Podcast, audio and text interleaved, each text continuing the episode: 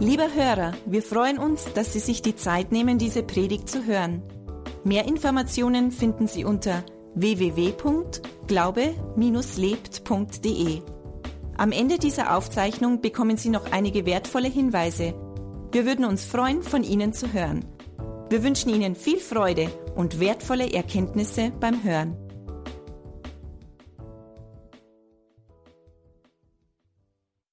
Ja, ich habe ähm, euch ein kleines Quiz zusammengestellt. Äh, da sind ein paar Fotos. Ihr könnt euch ja mal Gedanken machen, die, die jetzt vor dem Gottesdienst nicht, also die dabei waren, die es schon wissen, die müssen jetzt leise sein.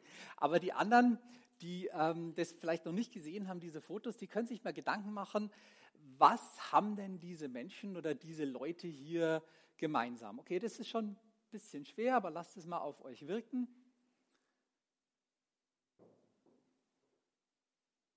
Okay, nächste Bild. Vielleicht ein bisschen nachdenken. Was haben jetzt die hier mit den beiden vorher gemeinsam? Hat jemand schon eine Idee? Was? Die warten auf was. Hier ganz viele Leute, auf was aber warten die? Dass die Tür aufgeht und dass sie Arbeit bekommen. Wir haben auch eine Gebetserhörung gehabt für eine Freundin von uns, die hat lange Arbeit gesucht, hat jetzt seit zwei Monaten Arbeit. Und es ist schon was Besonderes, wenn man auf etwas wartet und sich das dann erfüllt. Ähm, ja, genau, was haben wir hier? Also ich hoffe nicht, dass das der Arzt selber ist und deswegen. und dann ähm, lese ich mal vor. Mein Gott, wie lange dauert das denn noch? Sagt der andere, weiß nicht. Ich warte auch schon seit zwei Stunden darauf, dass das Männchen grün wird. Und da haben wir noch ein Bild, was ein bisschen das Thema von heute Abend ist. Hat jemand eine Idee, was das letzte Bild ist? Das ist ein alter Meister. Die Taube ist im Mittelpunkt. Die Taube steht für den Heiligen Geist. Das sind die Jünger, wie sie den Heiligen Geist empfangen zu Pfingsten. Weiß jemand, wie lange die Jünger auf den Heiligen Geist gewartet haben? Hat jemand da eine Idee? Von Christi Himmelfahrt bis Pfingsten sind es zehn Tage, genau. Von Christi Himmelfahrt bis Pfingsten sind es zehn Tage. Wir meinen immer, wir haben auf den Heiligen Geist gewartet oder die Jünger haben auf den Heiligen Geist gewartet 50 Tage von Ostern bis Pfingsten. Aber eigentlich war er 40 Tagen von den 50 Tagen noch bei ihnen. Und dann hat er ihnen den Heiligen Geist versprochen, hat gesagt, wartet auf den Heiligen Geist, bleibt in Jerusalem und gewartet haben sie tatsächlich nur zehn Tage. Und das, was ich mir gerade vorher in der Lobpreiszeit, ist mir so ein Gedanke gekommen, habe ich mir gedacht, ja, wie lange haben eigentlich die Jünger überhaupt warten müssen auf Jesus oder auf, ja, auf Gott, der ihnen die Unterstützung bringt, die sie erwarten, den Heiligen Geist, der Tröster. Wie lange haben sie warten müssen? Wie lange haben die Jünger, also bevor Jesus, natürlich, er hat sie berufen, sie haben ihr Leben gelebt, aber er hat sie berufen. Er ist mit ihnen drei Jahre gegangen. Wie lange haben sie ohne ihn auskommen müssen? Ostern? Drei Tage. Und die Predigt, die der Robert mal hier gehalten hat, und das fand ich auch so stark, diese drei Tage haben gereicht, um die, die Jünger total hoffnungslos zu machen. Er ist gestorben, sie dachten, es ist alles aus. Drei Tage nach drei Jahren und dann haben sie nicht mehr warten können. Sie haben ihr Leben versucht, wieder zu leben, wie es vorher war. Drei Tage haben sie ohne ihn auskommen müssen und sie haben eigentlich schon aufgegeben. Und zwischen Christi Himmelfahrt, wo er sie verlassen hat, und Pfingsten sind es zehn Tage. Und sehen wir da was von Hoffnungslosigkeit? Wir sehen gar nichts von Hoffnungslosigkeit. Wir lesen in der Bibel, sie waren einmütig zusammen im Gebet und haben erwartet, dass der Heilige Geist kommt. Das heißt, diese zehn Tage waren länger als die drei Tage, aber es war kein Problem für sie, weil sie wussten, Jesus hat uns den Tröster versprochen, den Heiligen Geist versprochen. Ihr könnt ja mal ein bisschen drüber nachdenken, auf was warte ich so im Leben. Vielleicht lassen wir einfach mal 15, 30 Sekunden vergehen. Jeder kann mal drüber nachdenken, auf was warte ich, was erwarte ich im Leben. Vielleicht was erwarte ich noch vom Leben. Wartest du auf was ganz Bestimmtes? Ich glaube, jeder von uns wartet auf manche Dinge. Ich habe mir mal ein paar Notizen gemacht. vielleicht kommt es nicht nur darauf an, dass wir warten, sondern auch wie wir warten. Also wir können so warten, wie ähm, welche auf der Wartebank, vielleicht vom Arbeitsamt oder ähm, im Wartezimmer vom Arzt. Wir können da warten und es ist uns irgendwie langweilig. War jemand schon mal im Wartezimmer beim Arzt und es war irgendwie, gerade von den Männern. Also immer wenn ich zum Arzt gehe, da sind irgendwie zehn Frauenzeitschriften und, ähm, und wenn kein Fokus da ist oder kein Geo oder kein Spiegel, dann ist mir schon gescheit langweilig. Und seit es die Handys gibt, ist besser. Dann kann ich da wenigstens meine Bibel aufmachen und ein bisschen darin lesen. Aber warten im Wartezimmer ist schon gescheit langweilig. Und dann ist die Frage, wie warte ich denn? Es gibt ein Zitat von einem Komiker, das ist der Berliner, der Dieter Hallervorden. Ihr kennt bestimmt, die, die Älteren kennen ihn noch vielleicht. Okay. die so wie, wie ich. So. Okay, die Jünger vielleicht, die Jünger vielleicht nicht. Der Dieter Hallervorden hatte mal gesagt, die Wartezeit, die man bei Ärzten verbringt, würde in den meisten Fällen ausreichen, um selbst Medizin zu studieren. Und ich, das könnte wirklich so sein. Ähm, es hat auch ein, ein deutscher Schriftsteller hat gesagt, Martin Hinrich, auf nichts zu warten. Wenn ich auf nichts warte, ist es die Garantie, dass ich es auch nicht bekomme. Thomas Alva Edison, der Erfinder der Glühbirne, hat gesagt, wer beim Warten nicht die Hände in den Schoß legt, dem fällt alles zu. Also er hat nicht gewartet, gesessen und einfach nur abgewartet. Ich denke mir das manchmal auch, ähm, nicht nur bei uns Christen, bei, bei Menschen überhaupt auf dieser Welt. Manchmal sagen wir, okay, ich setze mich jetzt hin und warte, dass Arbeit kommt. Oder wenn man uns die, die Braut anschaut, die ist wahrscheinlich auch nicht nur da gesessen und hat gesagt, so, ich warte jetzt mal auf meine Hochzeit. Oder die Schwangere auf dem Foto, die hat auch nicht gesagt, ich warte jetzt mal, bis ich schwanger werde, sondern das ist etwas, ja, was wir tun können oder tun sollten, wenn wir heiraten wollen, wenn wir, äh, dass wir zwar schon warten, klar, aber zu Gott kommen, ihn darum bitten. Und manchmal, der hätte seine Glühbirne sicher nicht erfunden, wenn er nach dem tausendsten negativen Versuch aufgehört hätte und gesagt hat, so, das war's jetzt. Ne? Hat noch einen gemacht. Und was ich auch interessant fand, ist, ähm, ein ehemaliger Bundespräsident, und ich habe das nicht gewusst von ihm, Gustav Heinemann, er war wohl Christ. Er hat gesagt, die Herren dieser Welt kommen und gehen, unser Herr aber kommt. Total interessant. Die Herren dieser Welt kommen und gehen, unser Herr aber kommt. Gustav Heinemann, ich glaube, das war der zweite Bundespräsident der Bundesrepublik Deutschland. Aber interessant. Ja, ich habe noch ein bisschen geguckt aus meiner Schulzeit. Es gibt ein Theaterstück, das ist total langweilig. Das ist von Samuel Beckett 1948, heißt Warten auf Godot. Das ganze Stück spielt mit vier Leuten, aber im Wesentlichen zweien. Und die haben also immer irgendwelche Unterhaltungen, die sind auch im Wesentlichen dieselben. Es ändert sich vielleicht ein bisschen was und es geht darum, dass diese beiden Menschen auf irgendeinen anderen warten, von dem sie nicht mal wissen, ob er existiert. Manche haben dann, wollten dann reinlegen, ah, will jetzt irgendwie Gott kritisieren und so weiter und so fort, aber er hat mal selber gesagt, ja, er weiß auch nicht, warum er das Stück so geschrieben hat und ähm, hat es halt gemacht. Aber da hast zwei Leute, die eigentlich überhaupt nicht wissen, auf was sie warten, die einfach nur da sind und jemand hat ihnen gesagt, sie sollen da hinkommen und auf einen anderen warten und ähm, dann machen sie das halt. Wir können etwas Negatives erwarten. Manche Leute haben Angst, dass sie ihren Job verlieren. Es gibt Menschen, die warten vielleicht bloß noch auf den Tod. Ist auch nicht schön. Wir können aber etwas Positives erwarten. Wir können unsere Hochzeit erwarten. Wir können unseren Geburtstag erwarten, Weihnachten erwarten, die Geschenke erwarten. Wir können unser Baby erwarten. Ich glaube nicht, dass jemand, der schwanger ist oder der schon mal schwanger war, sagt, das ist jetzt irgendwie eine langweilige Zeit gewesen. Oder was du schwanger warst, war das irgendwie? Nö, war nicht langweilig, oder? Also hat neun Monate gewartet, bis das Baby da war, aber es war schon eine interessante Zeit. Also und es kann auch sein, dass wir Stress haben beim Warten. Also wenn ich mit der Familie im Stau stehe, an der Grenze von Kroatien nach Slowenien oder so, ja, okay, auch schon passiert, dann äh, kann es schon gescheit lang werden. Und äh, wenn man das Gefühl hat, ich kann nichts dagegen tun und äh, ich werde verspätet da sein, ich stehe jetzt im Stau. Also ich denke, es kommt auch ein bisschen darauf an, wie stehen wir selber zu einer Wartezeit.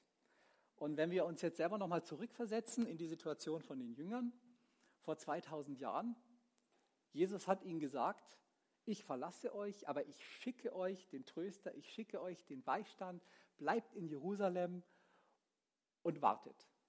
Aber die haben sich nicht auf den Stuhl gesetzt, jeder für sich alleine zu Hause und haben gewartet, bis irgendwas passiert, sondern die sind zusammengekommen, die haben das gemacht, was sie mit ihm gemacht haben, die haben Gemeinschaft gehabt, die haben einander geholfen, die haben miteinander Zeit verbracht.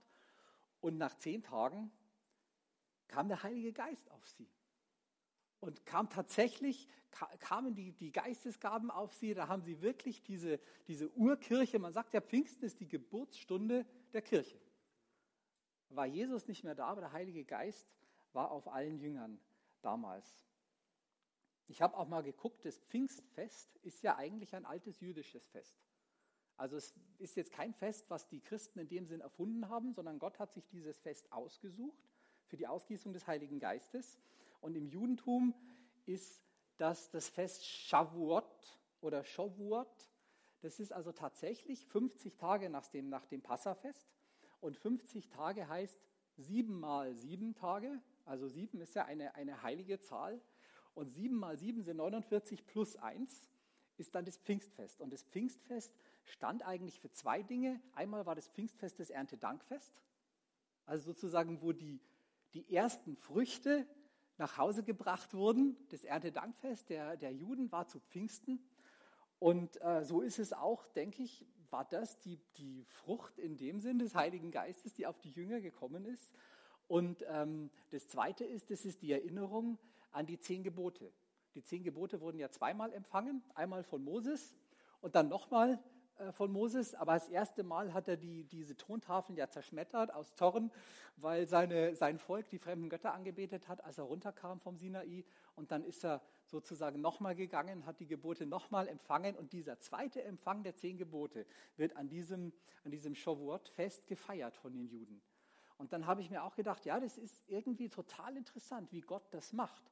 Weil Gott macht ja nichts zufällig. Bei ihm hat wirklich alles Ziel und bei ihm hat alles einen Sinn und dass diese, diese Ausgießung des Heiligen Geistes zu Pfingsten eigentlich genau auf das Fest fällt, wo die, den Juden die Gebote gegeben wurden, ist auch interessant, weil Jesus sagt ja, ich habe euch den neuen Bund gebracht. In mir habt ihr äh, neue Gebote, in mir habt ihr das Gebot der Liebe. Ja, der neue Bund unterscheidet sich ja vom alten Bund. Wir werden nicht gerecht durch die Gebote, wir werden gerecht durch Gottes Gnade und durch den Glauben an ihn.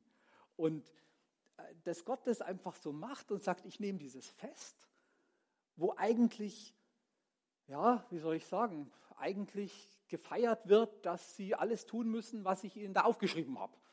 Das wird ja da gefeiert.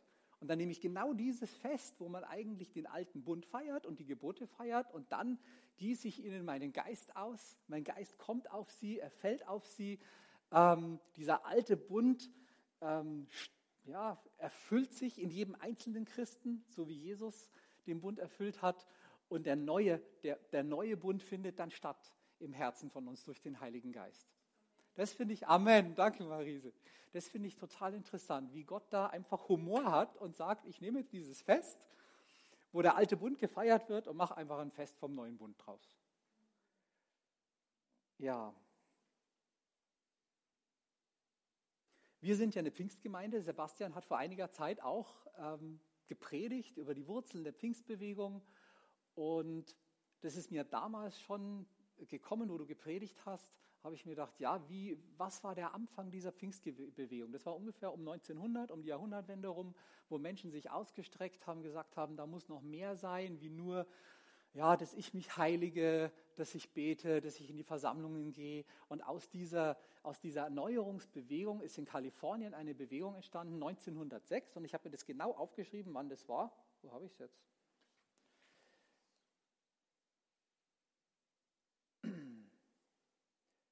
Und zwar am 9.4.1906 gab es eine Versammlung in der Azusa Street Nummer 312 in Los Angeles. Und da kommt dieser Name her, den wir vielleicht auch kennen, dieses Azusa Street Revival, also die Azusa Street Erweckung, wo ein, ein, ja, ein Erweckungsprediger eigentlich einer, der aus der Heiligungsbewegung kam. Der also so wie, wenn man will, so wie Martin Luther, der versucht hat, alles zu tun, was die Kirche ihm gesagt hat und dann einfach diese, diese ja, Erleuchtung hatte von Gott, meine Gnade soll dir genügen und der Glaube allein macht dich gerecht. Ja, Jesus Christus allein bringt die Errettung. Und so hat der William Seymour einfach so diese, ja, von Gott diese, die, diese Sicht bekommen, dass der Heilige Geist ihn erfüllen möchte, dass der Heilige Geist neue Dinge tun möchte im Leben von Menschen. Und aus dieser Erweckungsbewegung 1906, Azusa Street, sind zwei große Pfingstkirchen entstanden in den USA, die Church of God und die Assemblies of God und später dann auch die, die Rema-Bewegung. Ähm, das sind ja alles Pfingstgemeinden. Und diese Gemeinden sind einfach Gemeinden, wie wir haben erkannt, Gott möchte durch den Heiligen Geist heute durch uns wirken. Der Heilige Geist ist nicht dazu da, einfach nur in uns zu sein und in uns zu bleiben und irgendwie, das ist halt dann so und theologisch ist das korrekt, sondern der Heilige Geist möchte in uns leben. Und der Heilige Geist möchte uns erfüllen und das finde ich auch so schön, dieses Bild, was wir da hatten, dass Gott sagt, ich möchte mich ausgießen in euch durch den Heiligen Geist, dass Ströme lebendigen Wassers von euch fließen können. Ja. Wenn wir uns dieses Wort warten nochmal anschauen, also wir sind jetzt die Jünger, wir warten jetzt zehn Tage und es gibt ein hebräisches Wort für warten, es gibt zwei eigentlich, aber eins davon heißt nicht nur warten, sondern es heißt gespannt sein. Und das haben wir in Deutschland ja auch, dieses Ich bin gespannt auf etwas, ich erwarte etwas. Und dieses Gespanntsein, das fand ich auch interessant. Das Bild ist eigentlich Gespanntsein wie eine Schnur oder Gespanntsein wie ein Bogen. Und wenn ihr euch vorstellt, ihr legt so einen Bogen in so einen, in so einen, einen Pfeil, in einen Bogen rein und spannt den, so gespannt sind wir eigentlich oder waren die Jünger auf das, was da kommt. Auf den Heiligen Geist, der kommt. Das war einfach nicht nur, ich setze mich jetzt hin und warte, sondern ich lasse mich aufspannen und dann bin ich gespannt. Und wenn Gott dann einfach nur einmal mit den Fingern schnipst, dann fliegt dieser Pfeil weg. Dann, dann löst sich diese Spannung. Und dieses Gespanntsein, das wünsche ich uns einfach als Christen und als ganze Gemeinde, dass wir wirklich gespannt sind darauf, was Gott mit uns vorhat. Dass wir nicht, Amen, dass wir nicht warten, sondern dass wir in Erwartung sind. Wenn eine Frau ein Kind bekommt, heißt sie auch, sie ist in was? In freudiger Erwartung. Also die ist gespannt, ähm, wie das Kind aussehen wird. Meistens heißt dann, ah, ganz der Papa oder ganz die Mama, egal wie, ähm, wie verknautschelt der also oder die dann auf die, auf die Welt kommt. Aber wir sind dann wirklich gespannt, ähm, wie unser Kind aussieht. Das ging mir genauso, ging meiner Frau genauso. Also gespannt sein, das heißt ähm, warten im, im biblischen Sinn. Schauen wir uns ein paar Bibelstellen an, was, welche Worte einfach äh, Gott verwendet oder in der deutschen Bibel stehen für das Warten. Die erste Stelle ist Psalm 40, Vers 2. David sagt im Psalm beharrlich, und das ist jetzt die Schlachterübersetzung, beharrlich habe ich auf den Herrn geharrt. Da neigte er sich zu mir und er hörte mein Schreien. Also beharrlich, dieses Harren auf Gott ist das gleiche Wort, was, was in der Bibel verwendet wird für etwas erwarten, gespannt sein auf etwas. Und es wird hier sogar wiederholt. Also beharrlich habe ich auf den Herrn geharrt. Ich habe nicht nachgelassen in meiner Erwartung gegenüber Gott. Und er hat mich erhört.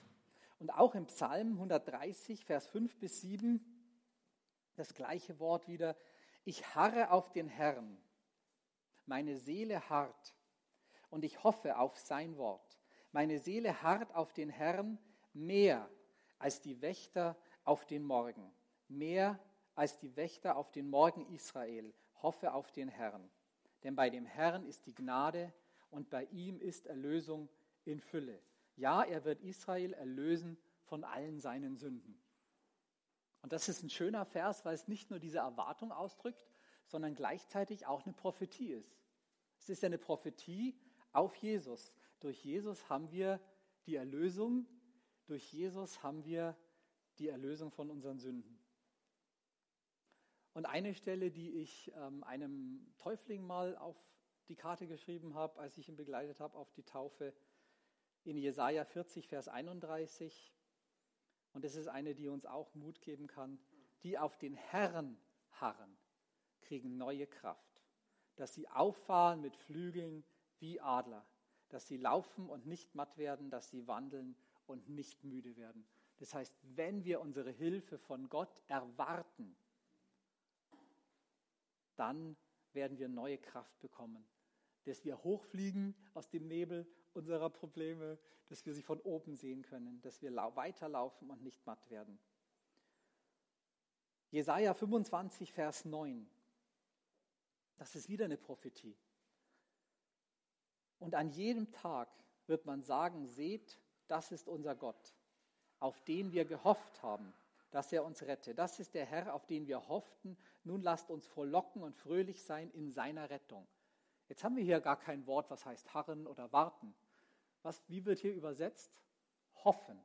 Also das ist auch so eine, so eine Bedeutung einfach von diesem hebräischen Wort, auf etwas warten, gespannt sein, etwas erhoffen. Und wir wissen ja auch, was Hoffnung ist als Christen.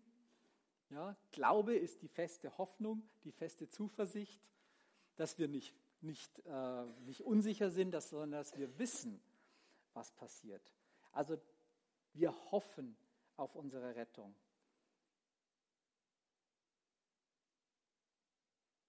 Wenn wir jetzt Jesus, also das war sozusagen das, was die Juden mit, Warten oder mit Erwartung verknüpft haben.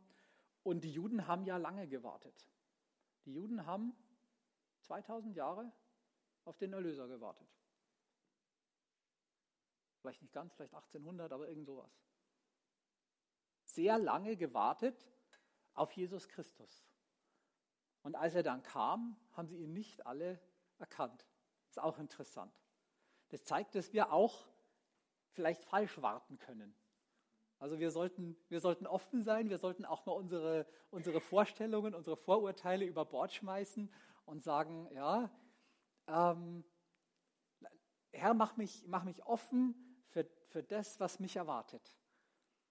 Nicht mein Wille geschehe, sondern dein Wille geschehe. Das ist auch das, was Jesus gebetet hat. Ähm, weil wir, wir können auch unsere Vorstellungen, unsere Erwartungen irgendwie projizieren.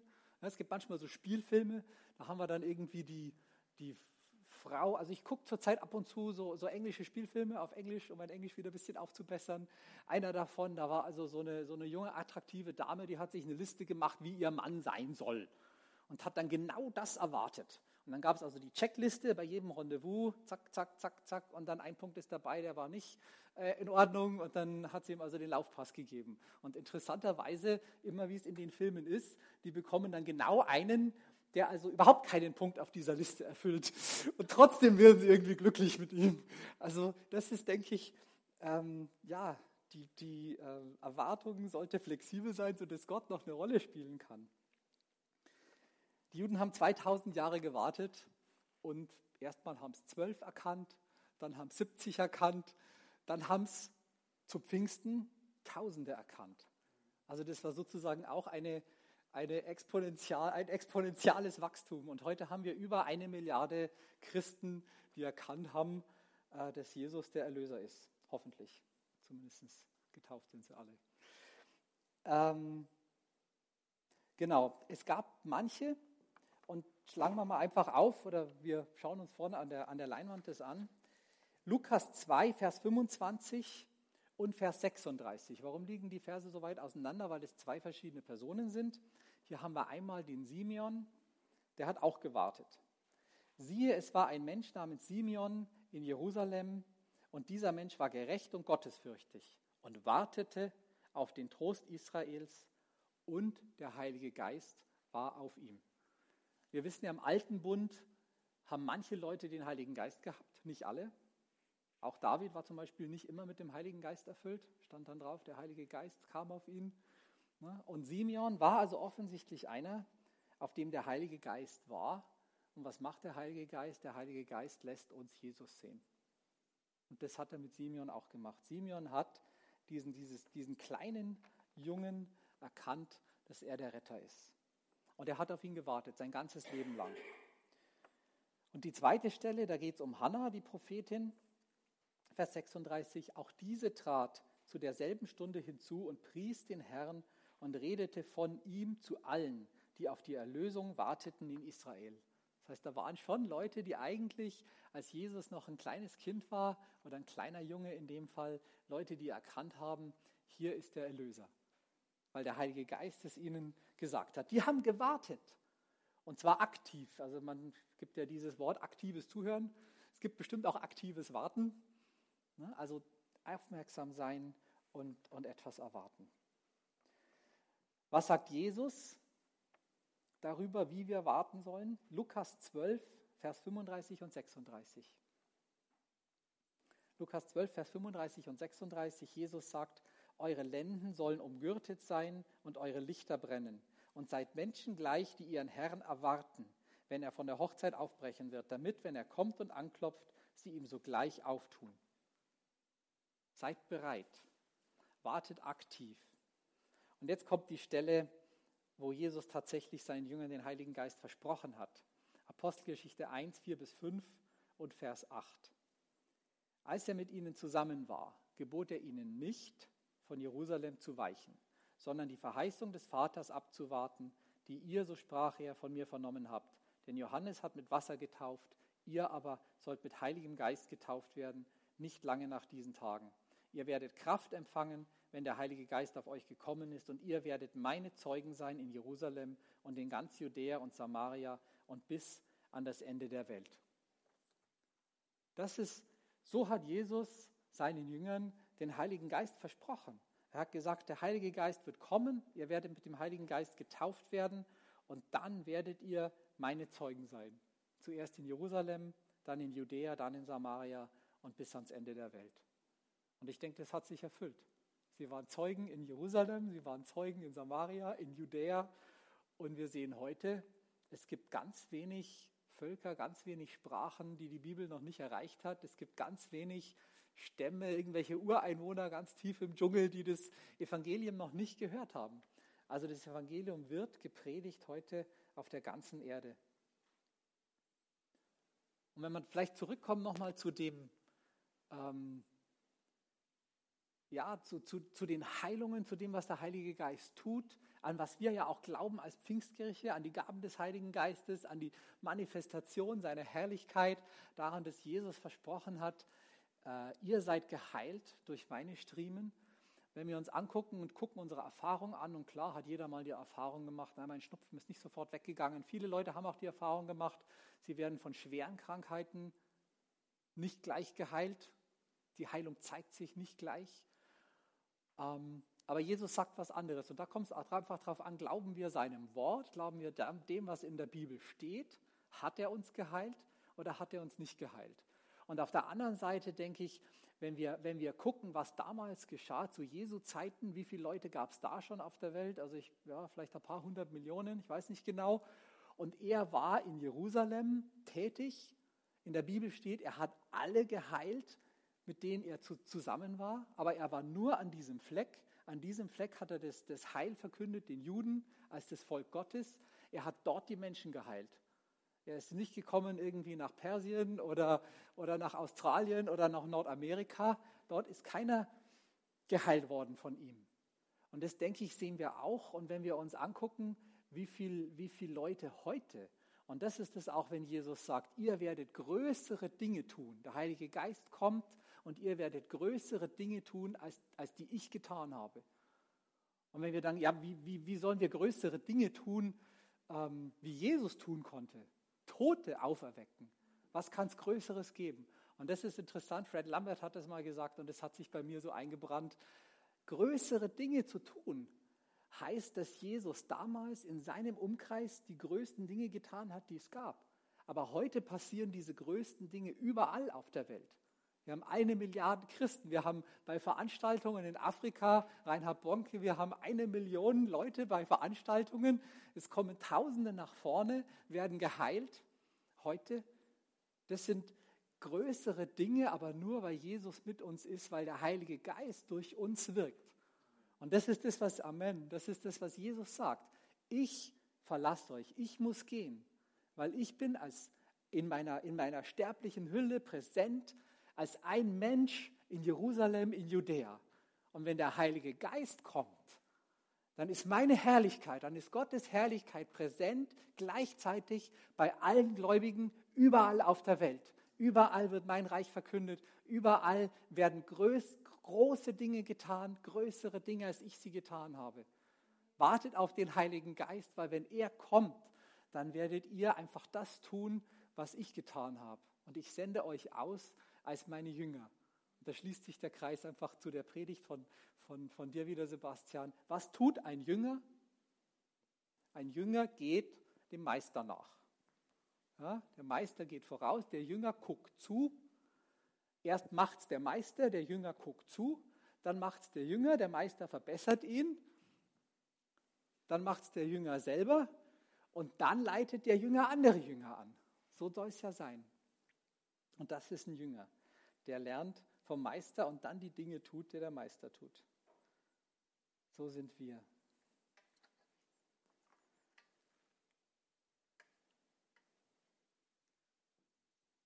Wenn wir uns jetzt nochmal unsere Situation anstellen, vorstellen, und ich habe ja am Anfang gesagt, wie, wie warten wir?